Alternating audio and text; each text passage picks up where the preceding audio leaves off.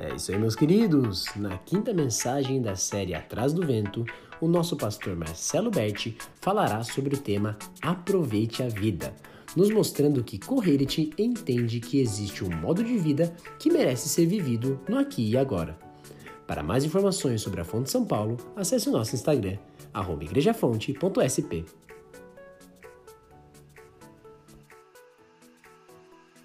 Fonte São Paulo inspirando transformação pelo Evangelho.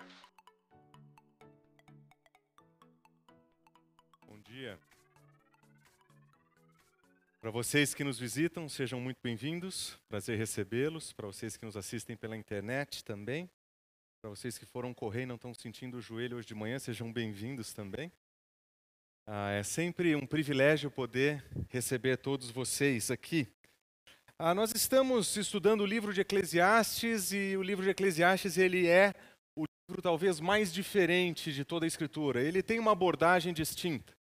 Nós já vimos que a, a impressão que nós temos do autor desse livro é que ele é um pouco ranzinza, quem sabe rabugento. Ah, ele fala o que tem que falar, ele fala das suas frustrações, ele não está preocupado em explicar muitas das frustrações que ele tem. O seu objetivo maior é descrever suas frustrações e apontar para nós um caminho, um modo de vida que é diferente do dele. Ele, ele basicamente está olhando para a vida e dizendo: Eu já fiz isso, eu já segui por esse caminho. Então, se você quiser algumas sugestões, ah, não faça o que eu fiz. Ah, faça desde já o que eu aprendi no final, quebrando a minha cabeça. E tem dois movimentos que são muito interessantes de ver nesse livro. Nós olhamos para ele e, e nós vemos que existem duas trajetórias diferentes. Uma que ele apresenta várias vezes no decorrer do caminho, e a mais importante delas que nós vemos lampejos apenas e somente no final do livro nós entendemos.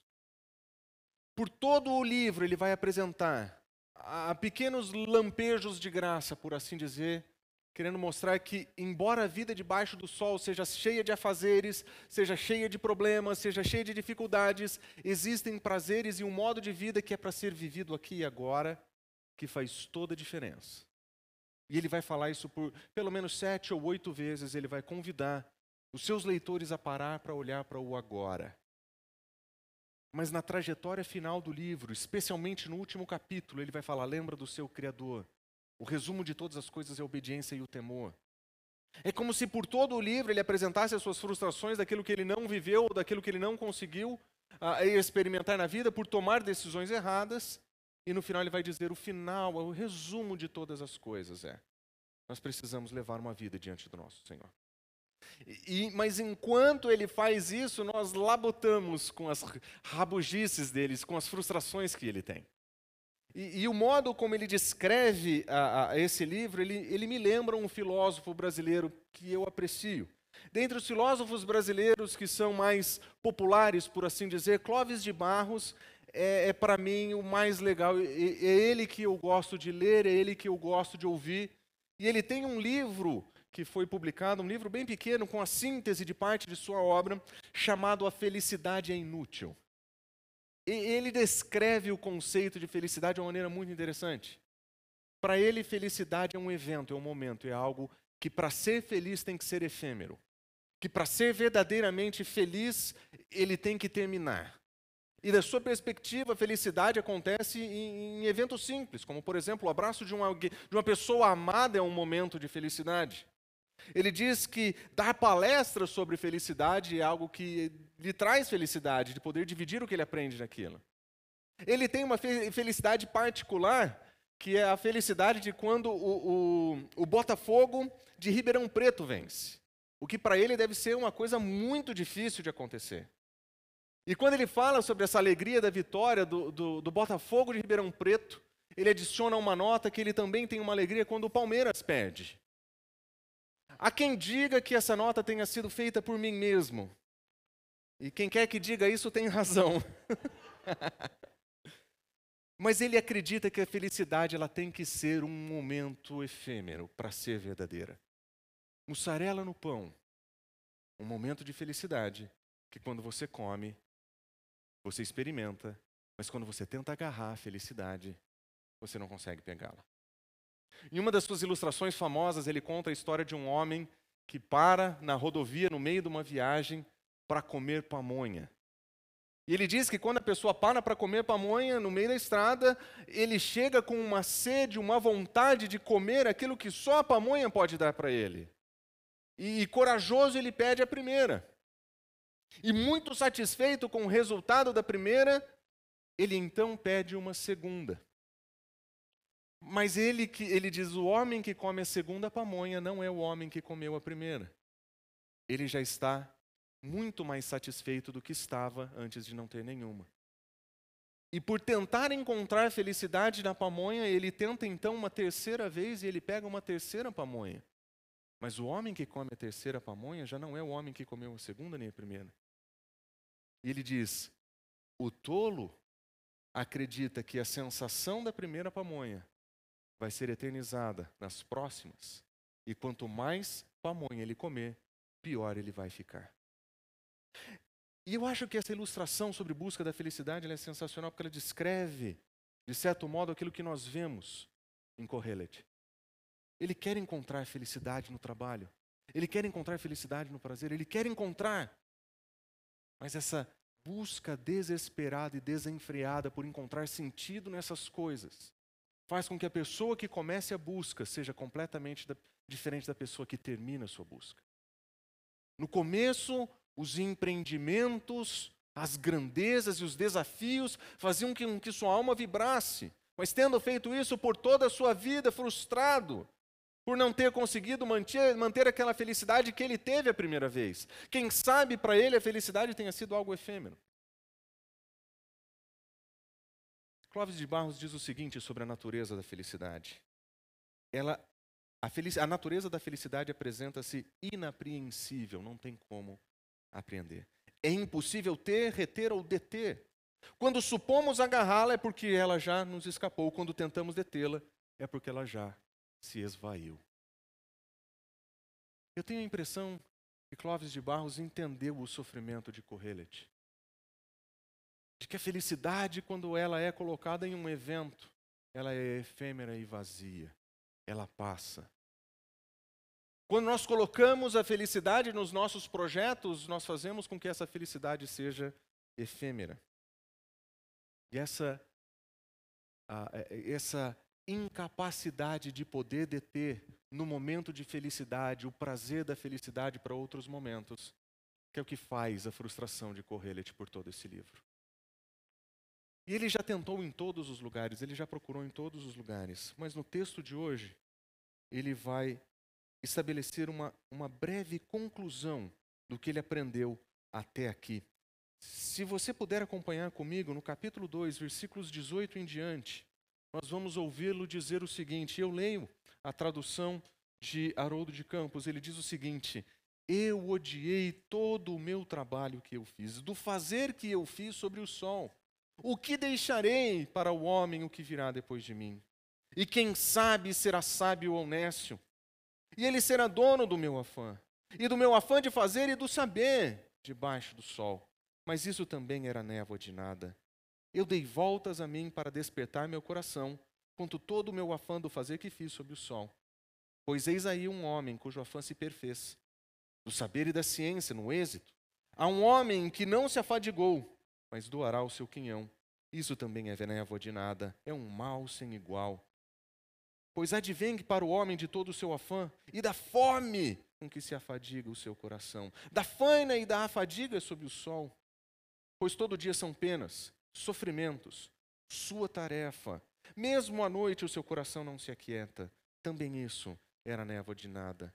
Benesse alguma para o homem, fora de comer, beber e ver a sua alma e fazer a sua alma abenece do a fazer. E também nisso vi que isto vem da mão de Elohim. Pois quem pode comer ou se alegrar, senão a, aquele que está com Deus? Pois um homem que é bom na face dele, a ele deu o saber e ciência e o prazer. Mas ao que peca, deu por tarefa o colher e o recolher, para dar ao bom em face de Elohim. Isso também é névoa de nada e fome de vento. A poesia de Correlet, ela apresenta dores que nós sentimos. A, a, nossa busca, ela vem marcada por essa tentativa de alcançar aquilo que Clóvis de Barros diz que é inalcançável. Que para ser feliz e para ser verdadeiro tem que ser efêmero. E Correlet tenta nos demonstrar os seus equívocos nesse processo, tentando correr atrás dessa felicidade. E ao fazer isso, ele nos ensina exatamente o que não fazer. A principal lição desse livro é olhar para a experiência de alguém que fez o que deveria ter feito, ou que acreditava que deveria ter feito, e ouvir os seus conselhos de quem diz: não faça o que eu fiz. Essa busca pela felicidade que você tem, que é legítima, se você seguir os meus passos, você não a vai encontrar. Vamos orar antes de estudar o texto? Senhor Deus, nós olhamos para essa palavra nós olhamos para esse texto com tantas dores, com tantos sofrimentos, e nós queremos entender como que o Senhor pode usar esse texto para falar ao nosso coração. Como que esse texto pode servir, Senhor, para o nosso aprendizado, para o nosso crescimento, para, que o Senhor faça despertar em nós a sabedoria que Correlete nos ensina. Pedimos que o Senhor fale conosco através da sua palavra nessa manhã. Nós oramos em nome de Jesus. Amém. A busca da felicidade de Correlet, ela não teve limites. Ele não resolveu guardar ou medir esforços. Se você lembra, no começo do livro, ele basicamente vai dizer que ele foi investigar o universo.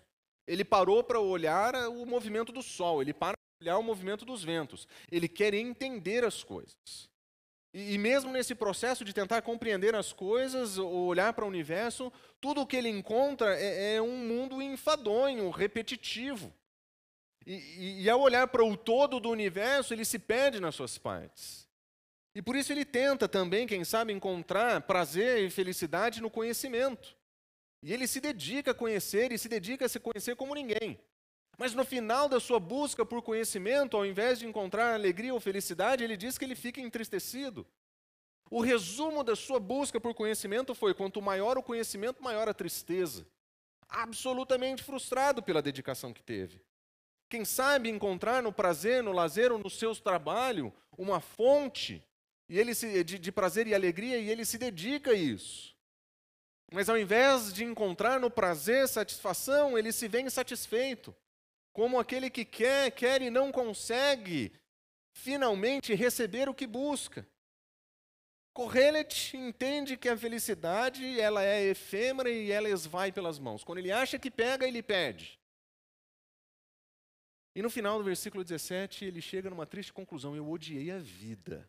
E ele não odeia a vida como alguém que tem ideação suicida, que quer terminar. Não, ele morre de medo da morte. Ele tem um pavor terrível da morte. Aliás, ele diz que a morte é a grande injustiça da vida. Porque a morte, ela, é, ela nivela todos: o rico, o pobre, o bonito, o feio, o inteligente, o, o, o não inteligente. Todas as pessoas, sejam boas ou ruins, elas têm o mesmo fim, elas morrem. E nessa grande injustiça, então ele fala: Eu odeio isso aqui. Mas ele dá um passo a mais, não é somente a vida que ele odeia, ele também odeia o seu próprio trabalho. Observa o versículo 18 do capítulo 2. Eu aborreci de todo o meu trabalho aquilo que ele entendeu que daria o maior prazer, quem sabe, para ele, que poderia ser fonte de maior satisfação, ou quem sabe ali aquele lugar para conseguir finalmente alcançar aquela alegria que ele busca, ele diz: Eu odiei o meu trabalho. No final das contas, o que, o que eu fiz? Eu me afadiguei debaixo do sol. Ele cansou disso.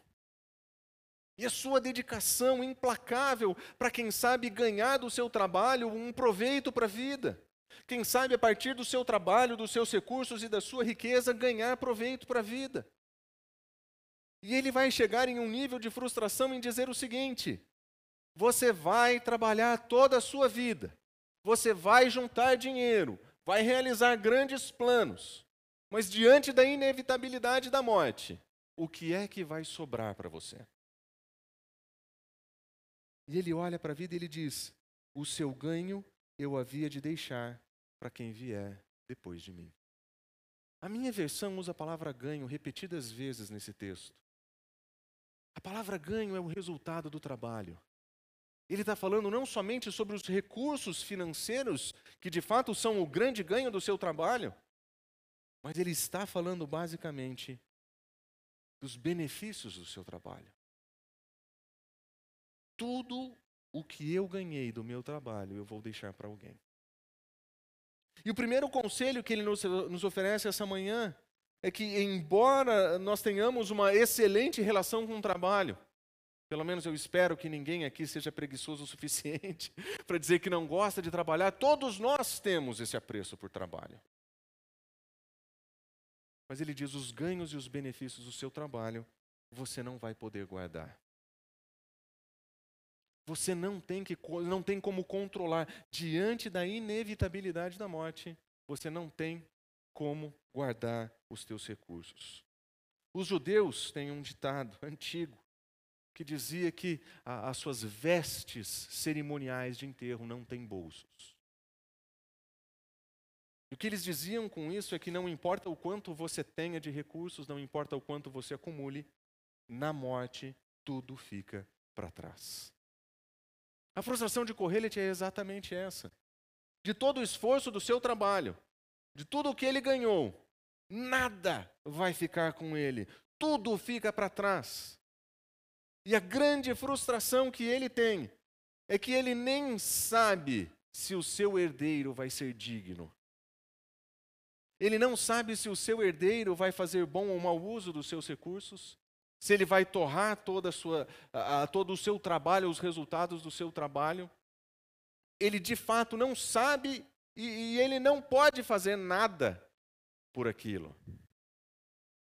Se você tem algum parente cheio de recursos, que está com um pé ah, perto do fim da vida, você entende exatamente o que isso significa.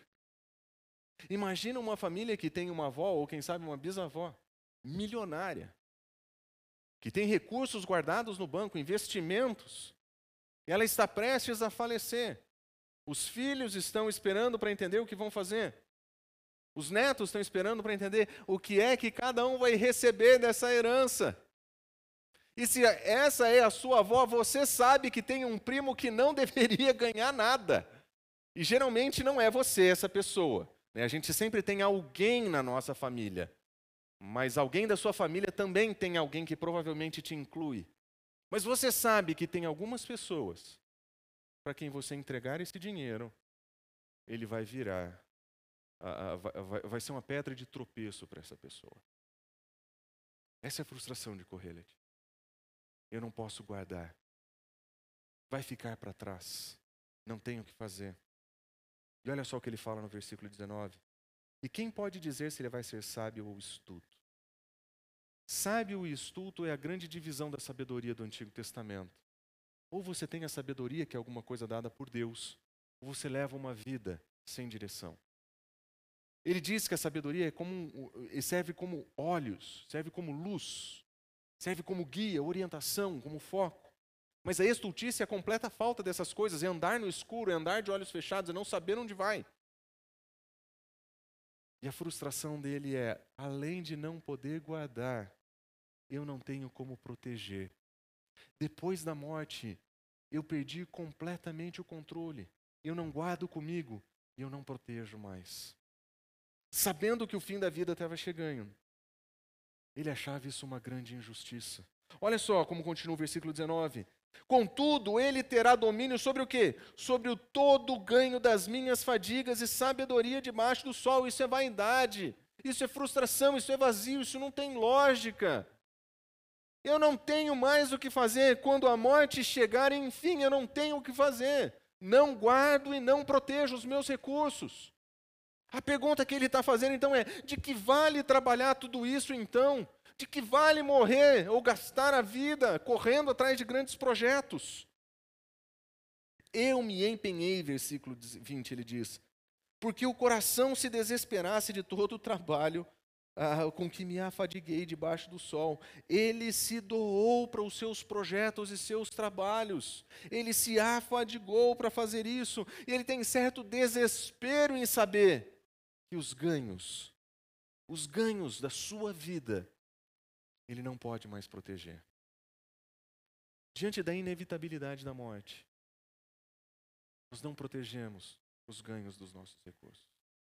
Nós não temos como manter os nossos recursos. O Relete está dizendo: isso é inútil. Isso é inútil.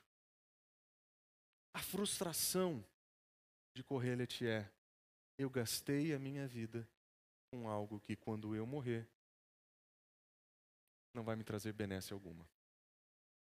Não vai me trazer vantagem alguma. Não vai me trazer bem algum. Eu gastei toda a minha vida sobreatarefado, sem ver gente, sem desenvolver bons relacionamentos, sem aproveitar da vida. E no final, tudo o que eu tenho é a certeza de que eu não tenho nada, de que tudo o que eu mais quis não vale, de que tudo o que eu mais quis eu não protejo, e de tudo com que eu me empenhei mais para ter, eu não tenho o que fazer.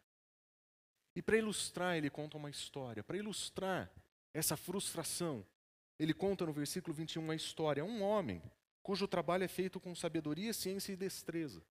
Alguém cujo seu trabalho é feito com excelência, um bom funcionário, um bom patrão. Esse homem, ele tem tudo o que precisa ter, ele fez o que tinha que fazer. Mas olha só o que ele diz: contudo, deixará o seu ganho como porção para aquele que não se esforçou. Isso é um grande mal. Esse homem passa a sua vida dedicada e ele entrega, ele entrega sem aproveitar. Não somente ele não pode guardar o que ele acumulou, não pode proteger o que acumulou, ele não aproveita do que ele acumulou. A sua dedicação debaixo do sol foi tão intensa para as atividades do trabalho que ele sequer pôde aproveitar dos benefícios do seu trabalho ou do ganho do seu trabalho. Isso é grande mal. Isso é vaidade, versículo 22. Pois o que é que o homem de todo o seu trabalho de fadiga, do, é, é, o que tem o homem de todo o seu trabalho e da fadiga do seu coração, que ele anda trabalhando debaixo do sol. Qual que é o grande ganho de trabalhar sem parar? Qual que é o grande ganho de viver trabalhando? A impressão que eu tenho é que ele morava em São Paulo. Ele sabe exatamente o que é viver trabalhando. Ele sabe o que é não ter tempo para a família. Ele sabe o que é não ter tempo para o lazer. Ele sabe o que é ter tempo para não cuidar de si. Ele se afadiga o tempo todo e se desespera pelo seu trabalho. Quantos de nós passamos a semana exatamente assim? Com quantidades infinitas de trabalho, reuniões que não acabam. Nós vivemos de uma maneira muito parecida com a frustração. E Correia está dizendo para a gente: se vocês continuarem vivendo assim, a felicidade que você busca encontrar no teu trabalho, você não vai encontrar. Os benefícios e recursos do seu trabalho não vão ser suficientes para você. Eu fiz isso de um jeito que no final da minha vida eu só tenho arrependimento. Eu só tenho arrependimento. Eu não vou guardar, eu não vou proteger e eu não vou aproveitar dos recursos do meu trabalho. Mas talvez você diga, com o ganho do meu trabalho, eu tiro férias. Com o ganho do meu trabalho, eu viajo. Com o ganho do meu trabalho, eu como em bons restaurantes. E talvez isso seja excelente. Quantos por cento da sua vida é definido pelas suas férias? Quanto do teu tempo é definido pelo momento em que você sai? Nessa última semana, eu tive com, com as crianças à noite, uma noite, para jogar videogame e assistir TV com eles. Uma noite todas as outras noites cheias de afazeres. O que é que ganha o homem debaixo do céu com todo o trabalho que afadiga o seu coração? Quando as coisas mais simples do dia a dia, dentro de casa, podem ser esquecidas e passadas em branco. Grande parte da nossa vida acontece com as pessoas com quem nós nos relacionamos por mais tempo. Os nossos filhos, os nossos cônjuges. Muito mais da nossa felicidade está relacionada ao bom dia no café da manhã do que ao relatório para o chefe no fim da tarde. Muito mais do nosso tempo ou, ou, ou, da felicidade da nossa vida está atrelada a, a, ao tempo que nós temos com os nossos filhos, com a dedicação que nós temos para os nossos cônjuges. É muito mais o, o eu te amo antes de dormir do que todo o trabalho que nós fazemos durante o dia para conseguir chegar de noite em casa e falar eu te amo para as crianças antes de dormir. Diante de tantas reuniões em casa, eu tive que combinar com a Melissa algo. Falei, Melissa, Quando o papai tiver alguma reunião, tiver alguma coisa, e você for dormir antes do pai voltar para casa, não se preocupe, eu vou voltar aqui, eu vou te dar um beijo, eu vou falar, eu te amo. Ela falou, mas pai, eu vou estar tá dormindo, eu não vou saber. Não tem problema, filho. Eu dou um nó no seu, seu, seu lençol, no seu cobertor. E quando você acordar de manhã, você sabe que o pai passou aqui. Por que, que eu combino essas coisas com ela? Porque eu não quero que a vida passe sem que ela saiba que ela é uma filha amada. Que no meio da correria, eu ainda consiga falar para ela aquilo que eu gostaria que ela soubesse. Porque se nós deixarmos o trabalho, o trabalho consome o nosso coração de tal forma que ele se torna coisa mais importante do mundo. E os benefícios do nosso trabalho se tornam o grande objetivo da nossa vida. Mas nós não podemos servir a dois senhores. Nós não podemos servir a Deus e as riquezas se nós seguirmos por esse caminho nós estamos fadados à frustração no fim da vida. Nós estamos conduzindo uma vida que está em, em, em, rota de colisão e, e nós estamos vendo isso acontecer. São muitas as histórias de filhos que ficaram esquecidos em casa e crescem rebeldes contra os seus pais. São incontáveis as histórias de casais que param de se comunicar e, quando os filhos vão para fora de casa e saem, se tornam dois estranhos morando no mesmo ambiente. Por que, que essas coisas acontecem? Porque o trabalho toma conta do nosso coração, ele toma conta de toda a nossa energia, ele gasta o melhor de nós e nós só damos o resto para os nossos familiares. Isso é vaidade, isso é vazio, isso é frustração, isso é correr atrás do vento.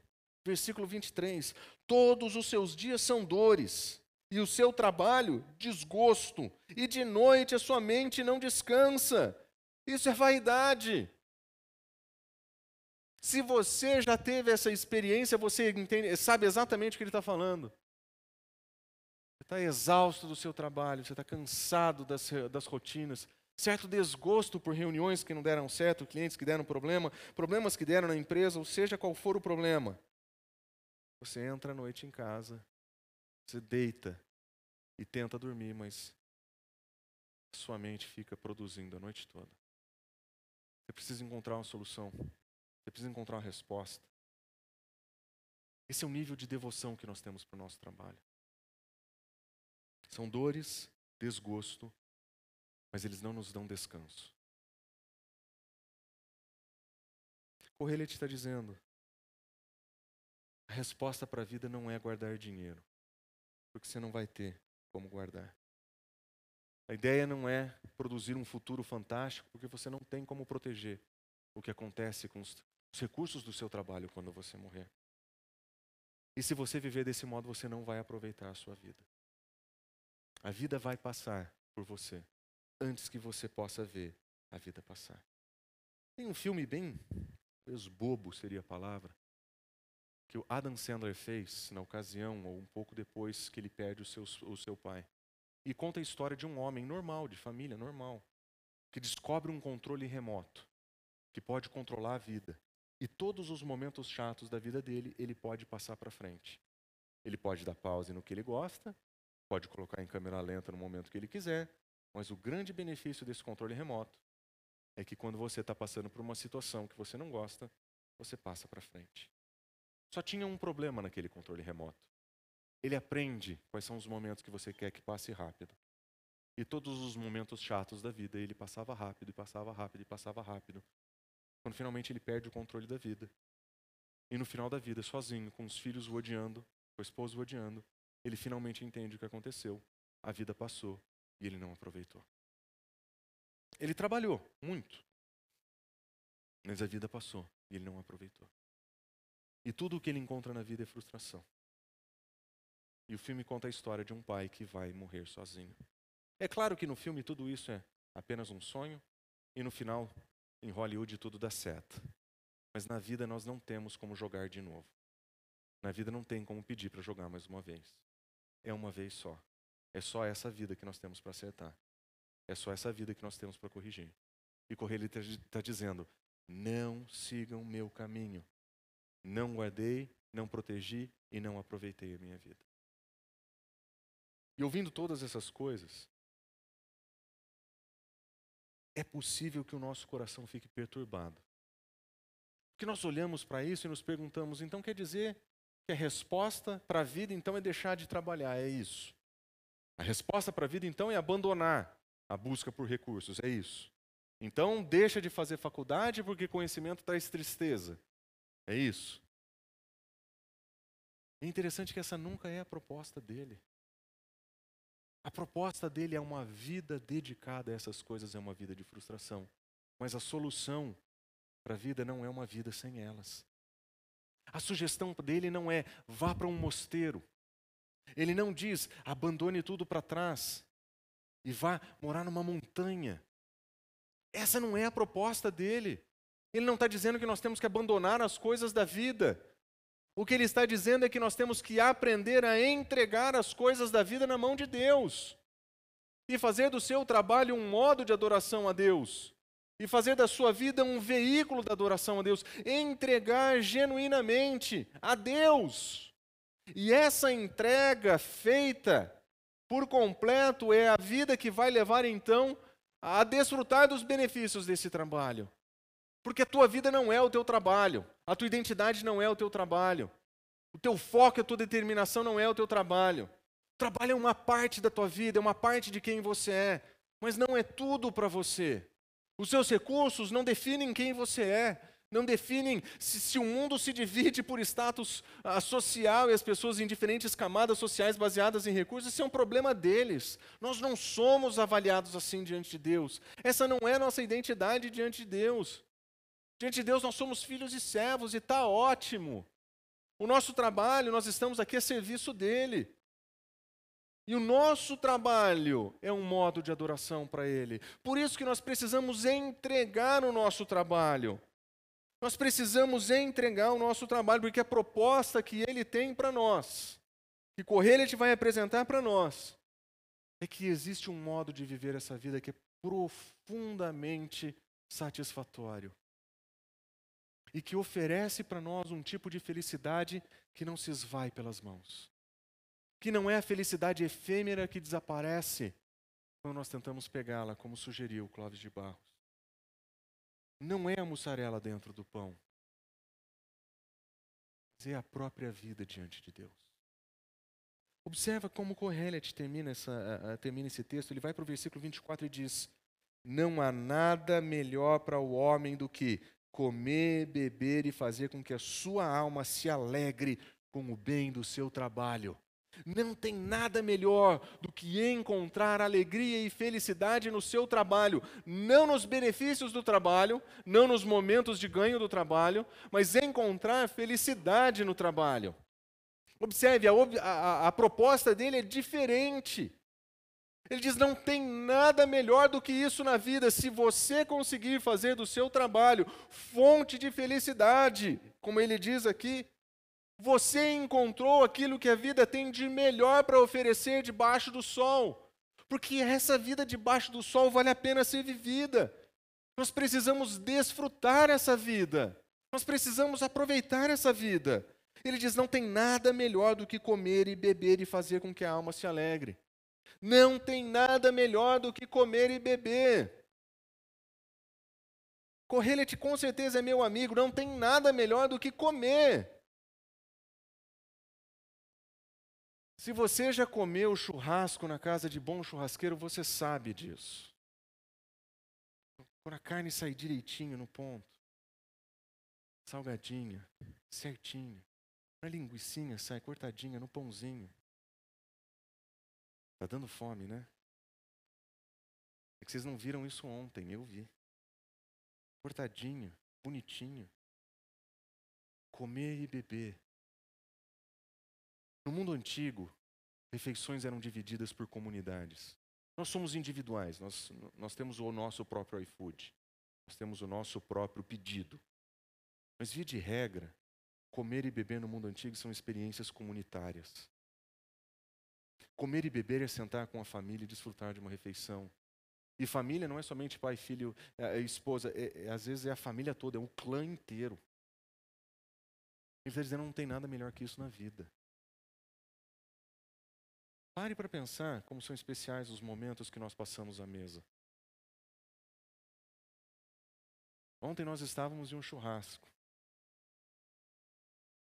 E eu e a Gabriela saímos daquele churrasco dizendo o seguinte: cara, que tempo agradável. Nós estorvamos no tempo que nós ficamos na casa dos outros. Nós ficamos a tarde inteira e quase jantamos. Mas a gente voltou para casa leve e feliz, por quê? Porque aquele tempo foi sensacional. Comunhão em volta da mesa é um privilégio. Comer junto é um privilégio. Aproveitar a vida é um privilégio. Encontrar prazer nessas coisas é um privilégio. Comer sorvete de doce de leite artesanal, feito em casa, sensacional. As experiências contadas. Aquele tempo não é tempo gasto. Aquele é tempo aproveitado. Comer e beber juntos. Sentar à mesa e trocar histórias. A proposta de Kohelet é que a gente não se doe ao trabalho a ponto de perder o benefício de comer junto, de sentar junto à mesa, de não perder a oportunidade de ouvir histórias e encontrar a comunhão sentado à mesa. Se o seu grupo pequeno se reúne presencialmente e vocês comem, você sabe que é diferente aquele momento. Mesmo que Marquinhos tenha trazido só Doritos, mesmo assim, Aquele momento é um momento especial. Nós brincamos, nós conversamos, nós olhamos um para o outro, nós oramos um pelo outro. Não tem nada melhor do que comer e beber e aproveitar do seu trabalho. Te sabe que se você quiser comer bem, se você quiser beber bem, e se você quiser ter momentos de comunhão com esse, você precisa trabalhar. Você precisa dos recursos. Você precisa do ganho do teu trabalho para fazer isso aqui. E o problema não é que você trabalha ou que tenha ganho. A frustração dele é que ele se dedicou ao trabalho e não aproveitou dos seus ganhos. E o conselho que ele está dando é: aproveite a vida, desfrute da vida. Trabalhe com excelência e prudência, mas aproveite do ganho. Convide pessoas para comer com você. Convide pessoas para estar à mesa com você. Tenha tempo de trocar experiências e aproveitar da vida. Isso faz parte da vida debaixo do sol e isso faz parte da alegria que você busca. É impressionante como sentado à mesa a gente se diverte e dá risada. É impressionante o como aquela experiência comunitária, o como que cria vínculo. Você convida a pessoa para vir na sua casa, é a primeira vez que vocês se encontram e vocês saem melhores amigos do jantar. Ele está falando, não tem nada melhor do que comer, beber e aproveitar do trabalho. Mas observa como ele termina esse versículo. Versículo 24 ainda. No entanto, eu vi que isso vem da mão de Deus. Isso vem da mão de Deus. Ele fala: trabalhe com excelência, com certeza, aproveite dos ganhos do seu trabalho, com certeza, mas aproveitar do seu trabalho, desfrutar do seu trabalho, comer bem, beber bem, estar à mesa com os seus. Isso vem da mão de Deus. Em outras palavras, isso não depende de você. Não é o quanto você ganha, não é o trabalho que você tem, isso não vem de você. Não importa se você é professor universitário, não importa se você trabalha para o governo, não importa. O desfrutar dessas coisas é o Senhor quem dá para você aproveitar. Não é uma questão de ser rico ou pobre. Não é questão de ter dinheiro ou não ter dinheiro. A questão é que uma vida dependente de Deus, que faz do seu trabalho um veículo de adoração a Deus, nós podemos desfrutar dos benefícios do trabalho, porque Deus assim vai abençoar. Entrega o teu trabalho para o Senhor. Dependa do Senhor na sua vida. Dependa de Deus na sua vida. Versículo 24, não, isso vem da mão de Deus, pois separado deste, quem pode comer? Quem pode se alegrar? Quem pode? Sem Deus não existe verdadeira alegria. Sem Deus não existe verdadeiro aproveitamento. Sem Deus não existe esse desfrutar e aproveitar da vida. A vida não é aproveitada quando nós vivemos desenfreados, desregulados. Isso quando nós estamos centrados em Deus. Nós conseguimos sentar à mesa e conversar, nós sabemos que o benefício do nosso trabalho prestado ao Senhor é uma oportunidade de convívio, é uma oportunidade de comunhão, é bênção e dádiva de Deus, isso é da mão de Deus, isso vem dele. Por isso ele diz: dependa do Senhor. Separado dele, você não vai se alegrar. Separado dele, nem mesmo a comunhão à mesa é verdadeira alegria. Separado dele, a alegria se esvai pelos dedos. Separado dele, a alegria é efêmera. É algo que você tenta agarrar, mas quando você agarra, ela já escapou. Sem Deus não existe verdadeira satisfação. E se Deus não está indo com você para o seu trabalho, ou se o seu trabalho não é feito para o Senhor, você não vai encontrar verdadeira alegria. Felicidade sempre vai estar um passo à frente, quando você acha que você vai pegar, ela escapa. Tem um último conselho que ele dá, além de desfrutar da vida e depender de Deus. O versículo 26 ele diz: Porque Deus dá sabedoria, conhecimento e prazer ao homem que lhe agrada. Observe as palavras que ele usa aqui: conhecimento, prazer e sabedoria todas as coisas que Correlet buscou encontrar nos seus próprios esforços. Ele entendeu que é Deus quem dá. Ele queria conhecimento e ele tentou sozinho. Frustração. Ele queria prazer, mas ele tentou sozinho. Insatisfação. Ele queria do trabalho, fazer do trabalho ser para ele, ele, ele, ele, ele. E ele ficou infeliz. A conclusão dele é: Deus dá sabedoria, Deus dá conhecimento e Deus dá prazer. O homem que lhe agrada nesse texto não é o homem que ele quer e ele diz assim: hum, unidunite, escolhi o lude. Não.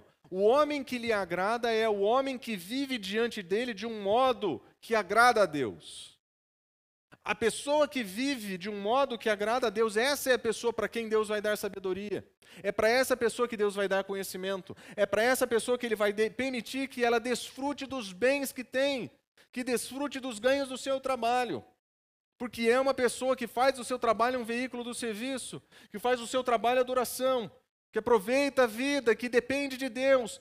Essa pessoa, Correlete diz, vai ser agraciada por Deus para viver na presença dEle, para aproveitar essa vida hoje. Para encontrar uma felicidade que não se esvai. Para encontrar uma felicidade que de fato abunda e transborda para os seus relacionamentos e faz do seu convívio um ambiente de relacionamento. Mas observe como ele termina. Mas ao pecador ele dá trabalho para que ajunte, amontoe, a fim de dar para aquele que agrada a Deus. No final, ele entendeu que aquele que vive como um ofensor de Deus,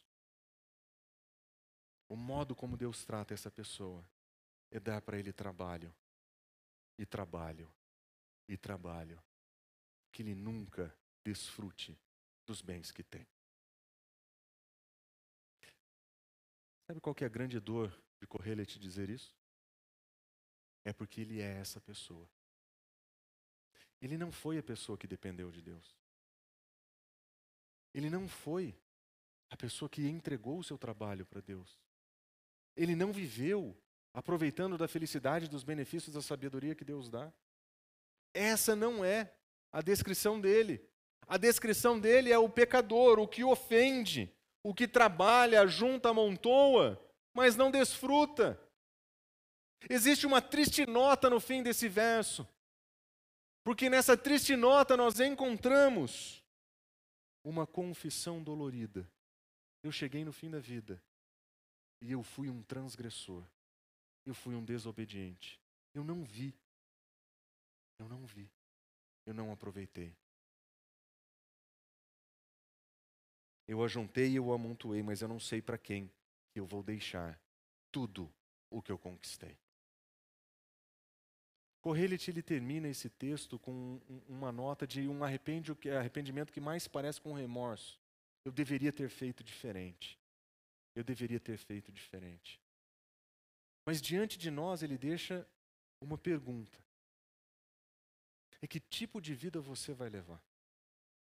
Porque você pode viver uma vida que agrada a Deus, e a vida que agrada a Deus, Correia te diz, ele responde com benesse, ele responde como aquele que diz: você vai aproveitar do seu trabalho. Mas para o transgressor existe frustração e arrependimento. Como você vai levar a sua vida? Porque a vida passa rápido. Nós vamos aproveitar a vida aqui? Nós vamos depender de Deus aqui? Nós vamos sentar à mesa e comer com os nossos amigos e desfrutar do agora na presença do Senhor? Ou nós vamos nos afogar no nosso trabalho? Nós vamos nos enterrar nos nossos projetos? Porque esse caminho, esse é o caminho da felicidade efêmera. Esse é o caminho da felicidade que nós não vemos e nós não alcançamos. Sua proposta de Correlete é: nós precisamos entregar o nosso trabalho para o Senhor. Nós precisamos entregar a nossa vida para o Senhor e encontrar nele a nossa satisfação, encontrar nele a nossa felicidade. E aproveitar com ele o trabalho e os benefícios do trabalho, porque sem ele nós não vamos conseguir. Quem é que pode se alegrar de fato separado do Senhor? Somente nele nós vamos encontrar felicidade. Somente nele nós vamos desfrutar de felicidade genuína e verdadeira e não efêmera. Só com ele nós vamos desfrutar de alegria que transborda ou transcende o trabalho. Só em Deus nós vamos aproveitar de fato essa vida. A minha pergunta é: você está preparado para entregar o teu trabalho e depender do Senhor para que Ele faça você, o que Ele permita que você aproveite do seu trabalho? Você está pronto para depositar tudo aos pés de Cristo de fato? E dizer: a minha vida é tua, o meu trabalho é teu, o meu a minha família é tua. Eu quero experimentar a felicidade que só o Senhor pode oferecer. Porque se você estiver pronto para fazer isso, essa é uma decisão que vai mudar a sua vida. Vai mudar o modo como você se relaciona com seus filhos, o modo como você se relaciona com seus cônjuges. Vai ser mudar o modo como você vive grupos pequenos na igreja. Vai mudar o modo como você vive a vida da igreja. Porque por mais importante que o trabalho seja, ele não é a coisa mais importante da sua vida. Por mais importante que sejam as pessoas do trabalho, elas não são as pessoas mais importantes da tua vida. Existe uma comunidade de Cristo Jesus que quer partilhar refeições com você. Se você entregar o teu trabalho para o Senhor, Ele vai permitir que você desfrute disso nessa vida, aqui, no meio desse caos desse mundo. O seu chefe não vai melhorar. Seu trabalho não vai melhorar. Seus pacientes vão continuar dando trabalho. Seus clientes vão dar trabalho. Mas esse não vai ser o maior problema da sua vida. Porque o trabalho não é a coisa mais importante da sua vida. Entrega a tua vida. Entrega o teu trabalho. Entrega a tua família. E aproveita essa vida diante do Senhor. Porque não tem nada melhor do que comer, beber e desfrutar do trabalho hoje. Vamos orar? Fonte São Paulo, inspirando transformação pelo Evangelho.